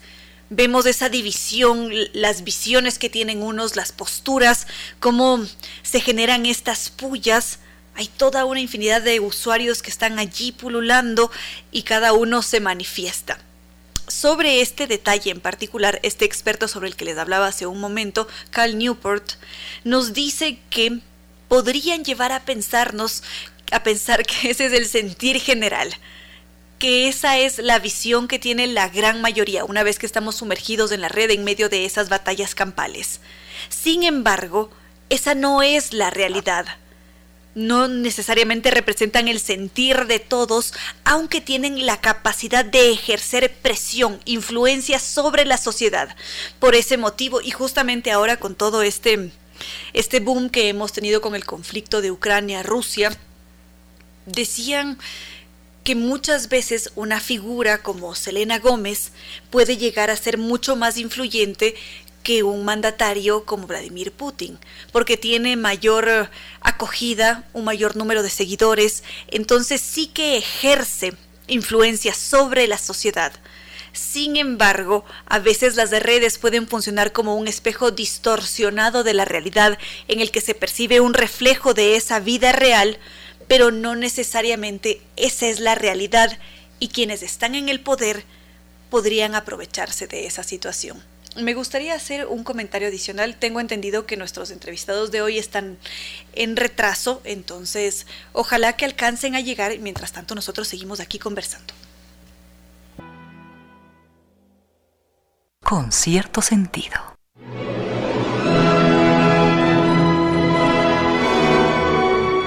me dicen que no me olvide, que por favor no me olvide del comunicado de la Embajada de Taiwán. Enseguida lo hago. Solamente mm, añadir bueno, vamos a tener que todavía espaciar el, comunicado, si no vamos con un tema musical, hacemos el comunicado y luego vamos con un artículo que nos había enviado Edgar Vargas, precisamente sobre los algoritmos, que ahora los habíamos mencionado muy por encima, abuelo de pájaro prácticamente. Ya para salir de las redes sociales, de las ventajas, de los beneficios que tienen, también cómo nos llegan a asustar en su determinado momento, lo que nos dicen es que este es un monstruo que ha crecido tanto que se está saliendo de las manos, que ya no se sabe cómo controlarlo, que por una parte sí que ha traído grandes beneficios porque existe esta libertad de expresarse, al mismo tiempo es un espejo distorsionado de la realidad y mm, es allí donde nosotros como usuarios tenemos esa capacidad para consumir de una forma responsable, centrarnos en el contenido preciso, objetivo, y nosotros también como con cierto sentido estamos allí presentes en las redes sociales como una extensión de este programa de forma bastante irónica. Y es más aprovechamos para invitar a que nos sigan porque de esa forma también podemos estar en contacto de esa forma podemos conversar con ustedes. Nos escribía Juan Daniel que nos dice no puedo escribir porque imagino que está en medio del tráfico, quizás como también lo está Carlos, y no siempre podemos describir, pero también nos mantenemos en contacto. Ustedes envían sus sugerencias, me auxilian también cuando nos quedamos en blanco con los nombres, como ahora con las tragamonedas. Entonces, invitarlos a seguirnos para que disfruten también de esos diferentes videos que producimos. Facebook con cierto sentido, Twitter arroba Reina Victoria DZ e Instagram arroba Reina Victoria 10. Vamos con un tema musical, doctor Córdoba, por favor. Y luego vamos con este comunicado que nos han hecho llegar desde la Embajada de Taiwán. Gracias a José Martín Sotomayor por estar en sintonía.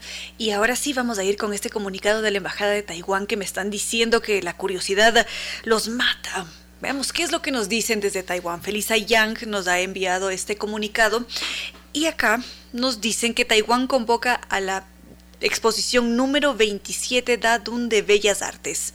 Lo hacen con el propósito de impulsar el intercambio cultural internacional y elevar los estándares para la creación artística. El gobierno municipal de la ciudad de Taichung, Taiwán, invita a los artistas nacionales e internacionales a presentar sus obras de arte en esta exposición. Será una competencia internacional que organiza la ciudad de Taichung, la tercera ciudad más poblada en Taiwán.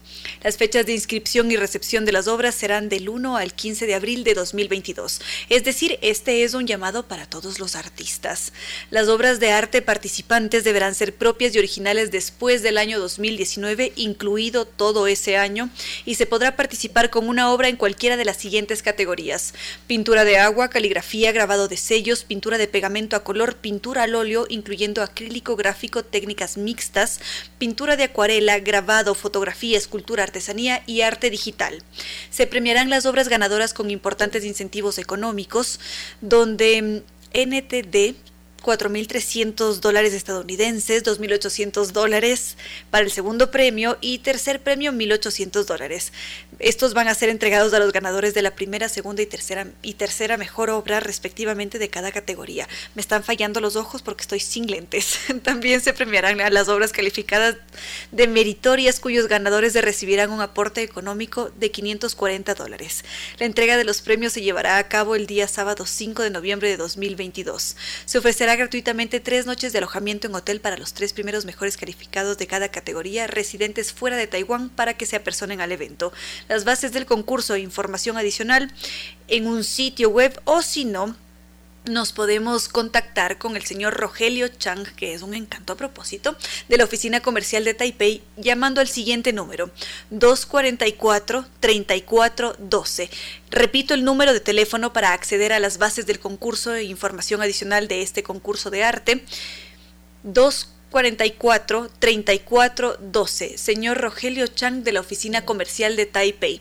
En todo caso, queridos amigos, lo que voy a hacer también es publicar estas bases o este enlace en la página de Facebook. Lo voy a hacer en este mismo instante para que no se nos olvide. Eso por una parte. Por otra, a través de Twitter y también Instagram para que cada uno pueda ir a la red de su preferencia. Ahora sí, hemos cumplido con el comunicado de prensa. Vamos con más música. Con cierto sentido.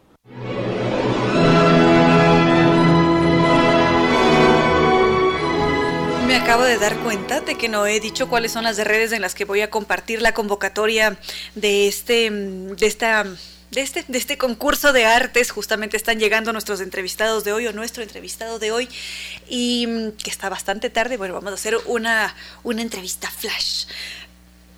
Voy a darles las redes sociales. En caso de que no utilicen redes sociales, pueden escribirnos a través del correo electrónico con cierto sentido ecuador gmail.com para que pueda enviarles este enlace y así tengan mayor información. Las de redes, Twitter arroba Reina Victoria DZ, Instagram arroba Reina Victoria 10, también Twitter, eh, no, a ver, estamos Facebook con cierto sentido, estamos aquí ya armando todo el set para la entrevista de hoy y mm, con eso estamos, Facebook, Twitter, Instagram, con cierto sentido ecuador arroba gmail es el correo electrónico para que de esa forma puedan tener acceso a esta convocatoria. Doctor Córdoba, nos preparamos para nuestra entrevista ahora sí.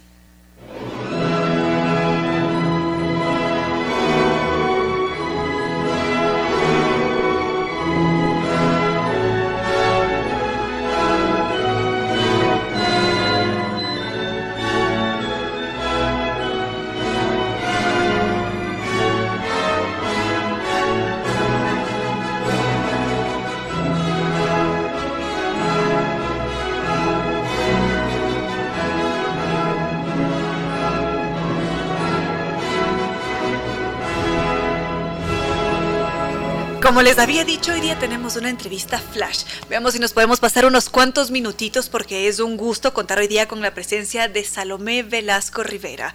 Ella es una mujer entregada a las artes, muy buena actriz. A propósito, hace poco, hace no mucho, pude verla en las tablas. Bienvenida gracias, este muchas gracias. Gracias, Reina Victoria, por este espacio. Para nosotros es súper valioso tener estos momentos para poder compartir un poco lo que estamos haciendo en el teatro. Y nosotros lo celebramos porque nuestro pueblo es una obra que nos deja sin palabras por la capacidad y la riqueza que existe. Sí, es una obra también muy querida para nosotros. En realidad es un trabajo que lo hicimos el año anterior, lo estrenamos en el Teatro Capitol y tuvimos una pequeña temporada en el Patio de Comedias. Y ahora tener el espacio en el CCI es un honor en realidad, porque es un escenario eh, muy apto para esta obra sobre todo. ¿no? es una obra que tiene mucha riqueza dramatúrgica. El autor es Thornton Wilder, que tiene varios premios Pulitzer y uno de ellos es un Pulitzer justamente por la obra Nuestro Pueblo. Podríamos quizás contextualizar la obra, dar alguno que otro detallito para quienes ya se estén animando a verla. Claro, esta obra está ambientada eh, a finales del 1800 pero, eh, y claro, en un pueblo norteamericano. Nosotros hemos decidido desde la producción, que somos proyecto pendiente, hacer una presentación de la obra con el texto tal cual.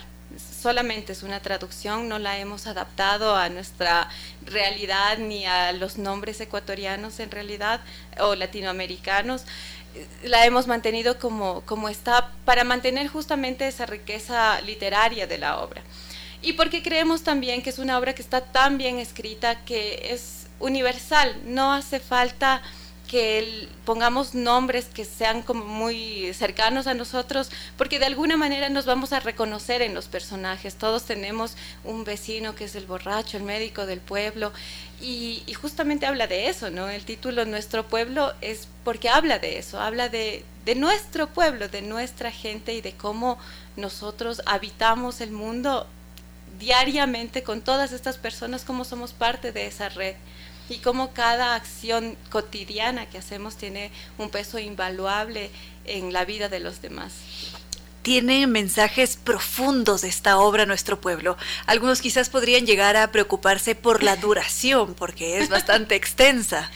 Sí, es una obra de gran formato. Es un tipo de teatro que ya no se ve mucho aquí, ya no se produce mucho aquí tampoco, porque, bueno, los costos de producción son altos. Tenemos a 10 actores en escena, tuvimos también a un diseñador de sonido y tenemos al director aparte.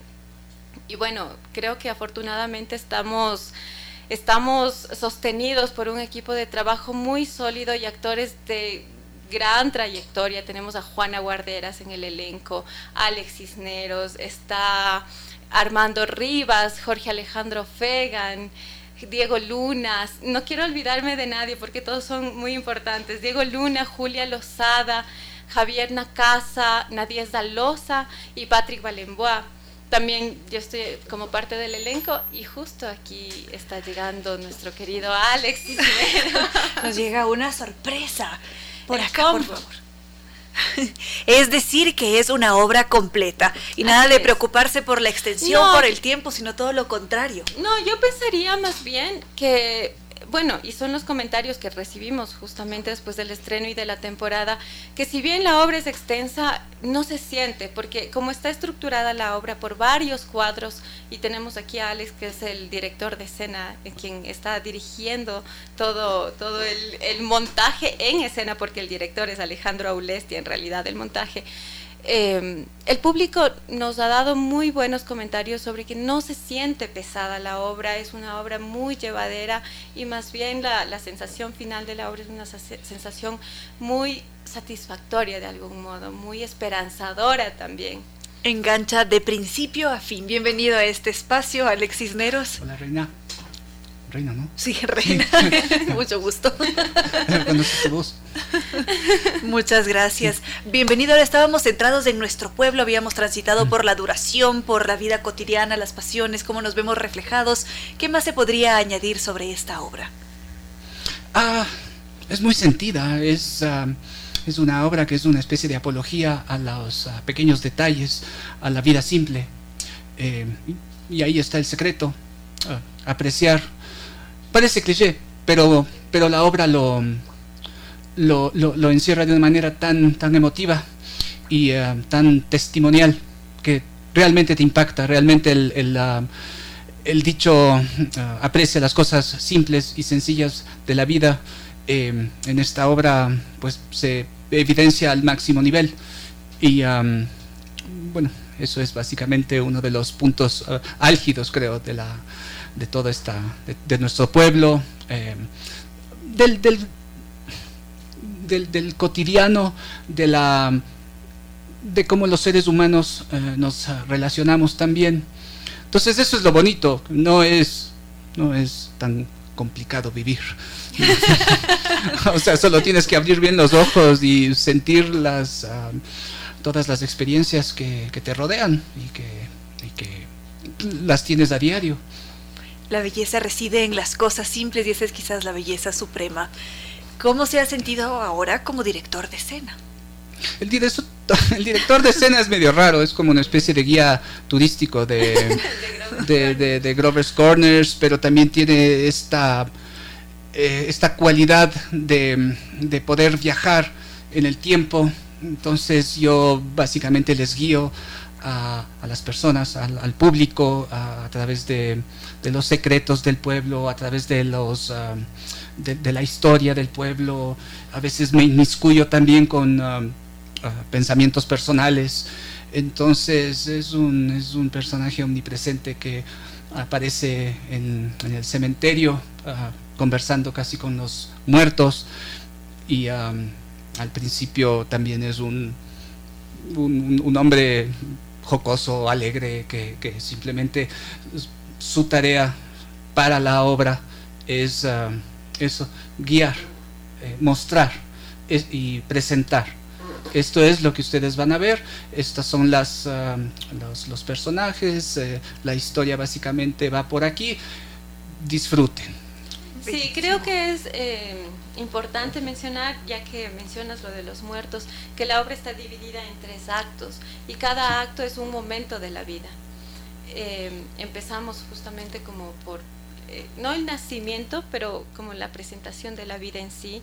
El segundo es una segunda etapa, la del amor, y la última es la de la muerte. Y no con eso queremos decir que estamos hablando de una tragedia o de un mm. drama como tal. Eh, simplemente son estas etapas que cada ser humano, tanto aquí como en, en, cualquier otro país del mundo, en cualquier otro lugar del mundo, tiene que transitar. Están centrados en la vida misma. Así es. Todos hemos pasado. Sí, parte, lo que dice todo el mundo, ¿no? Parte de la vida es la muerte y también tienes que uh, verla y enfrentarla y tener una opinión sobre ella. Ustedes como actores, ¿qué esperan de nosotros como audiencia? Que descubran la obra como nosotros la descubrimos todas las funciones, en cada función en realidad. Y creo que eso es también muy valioso desde la dramaturgia. El autor propone que no haya casi escenografía en escena y no hay mm. utilería para que tanto los espectadores como los actores rellenemos el espacio con la imaginación. Entonces de esa manera es como que llegamos a una conjugación mucho más eh, apretada de, de esta comunicación del entre el público y, los actores. Alex. Hmm. es, es, sí, es lo que dice Salomé, es, es, válido, es, ah, lógico. no, esta es una obra que la tienes que disfrutar desde otro punto de vista. Ah, es, ah, la tienes que desmenuzar, la tienes que Ah, la, tienes que acompañar em, y después, cuando se acaba la obra, también la tienes que reflexionar. entonces creo que esa es la, la parte, las partes más importantes y la responsabilidad, si es que la tienen los espectadores, pero por lo general uno dice, va, no, vengan a disfrutarla. Sí, también la disfrutas. Hay momentos que son eh, disfrutables, no sin esto decir que es, que, es, comedia, porque no lo es, pero, eh, pero son momentos eh, que son muy delicados, tiernos y jocosos, porque la vida también tiene estas, estos momentos. Entonces, sí, eso, que la, que la vean y la aprecien con, con un ojo más, más sensible, no, y, y que reflexionen sobre su vida también.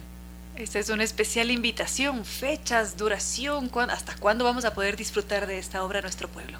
Sí, vamos a estar ya desde el día de mañana, desde mañana 4 de marzo hasta el 13 de marzo tenemos funciones de viernes a domingo en el Teatro del CCI, los viernes y sábados a las 8 de la noche y los domingos a las 6. Em, nada, las entradas están ya disponibles en las páginas del teatro y también en las boleterías del teatro. Es decir, tenemos dos fines de semana para disfrutar. Dos fines de semana, sí. En realidad es una temporada corta. Nos hubiese encantado tener una temporada más extensa. Eh, Alex. No, y sabes que si puedo inmiscuirme, eh, la, otra, otra cosa que es muy interesante y que alguna vez lo mencionamos, es que también este tipo de teatro clásico eh, no, no se ha visto desde hace mucho tiempo.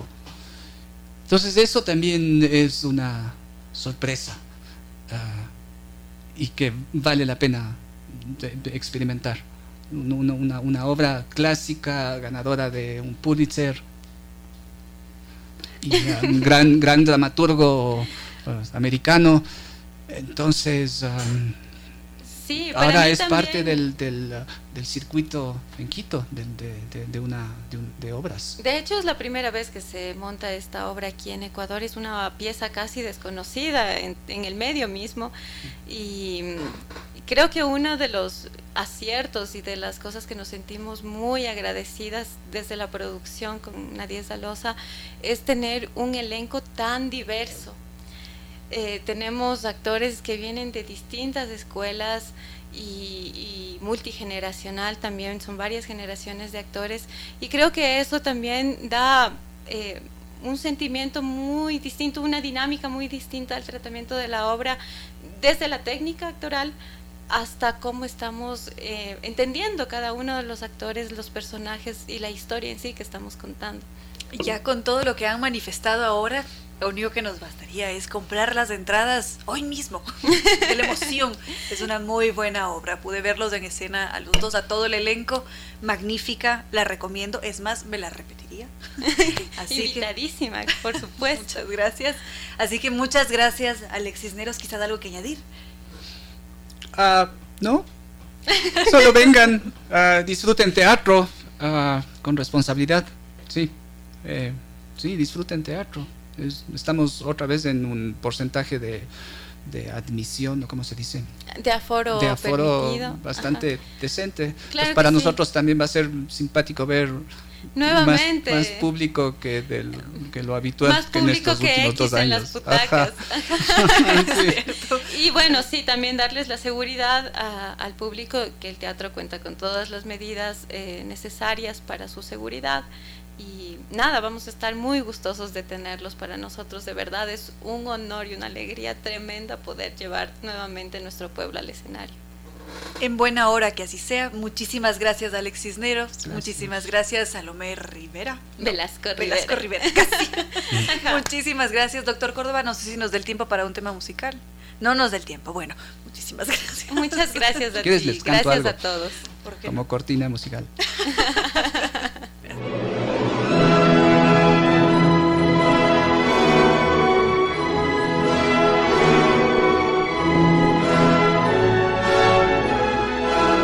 8 de la tarde, hoy día hemos terminado un poco más tarde de lo habitual. Muchísimas gracias a todos ustedes por haber compartido este vuelo de música y palabra con cierto sentido. Mañana seguiremos con más temas. Muchas gracias al doctor Giovanni Córdoba en Controles, que ha sido nuestro copiloto de hoy, Alexis Neros, Salomé Velasco Rivera también. Muchísimas gracias. Y a nuestros queridos auspiciantes. Nova Técnica, la solución garantizada y de por vida de cualquier, para cualquier problema de la humedad. Para contactarnos con ellos lo podemos hacer a través del correo electrónico ecuador.novatecnica.com, la página web www.novatecnica.com o los teléfonos 098 2600 0588 o 098 81 85 798. NetLife que nos invita a salir del estado loading porque muchos de nosotros no podemos terminar de ver las películas, jugar en línea, en fin, ¿por qué no descubrir ese internet seguro de ultra alta velocidad para salir de ese estado? Y además se trata del internet tricampeón de los Speed Test Awards. Su página www.netlife.es o el teléfono 392-40. Y San Tours, agencia de viajes que nos invita a vivir un maravilloso recorrido cargado de historia, cultura, mitología y belleza al visitar las islas griegas y Turquía. Es la oportunidad para visitar dos continentes al mismo tiempo en Estambul, Europa y Asia y hacer más de una parada extraordinaria. Para contactarnos con ellos lo hacemos en Quito al teléfono 620-40. Las oficinas están en la Avenida Naciones Unidas de Veracruz frente a la sede de jubilados del IES o su página web www.sanvitours.com. Este 2022 a cumplir nuestros sueños porque San Viturs nos acompaña. Y ahora sí, no queda más que decirles que no fue más por hoy, que los queremos mucho y que mañana viernes nos volveremos a encontrar.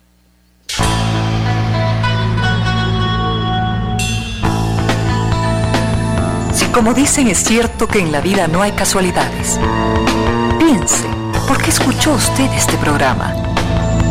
Tal vez escuchó aquello que necesitaba o tuvo la sospecha de esa luz dentro de su propio ser una gota de agua, un corazón que late, una semilla en su memoria, un remanso en medio de sus prisas, una voz que aliente su esperanza, una pluma para sus alas. Algo de eso hemos querido ser. Aquí, en concierto sentido, con Ramiro Díez. Y Reina Victoria Díez.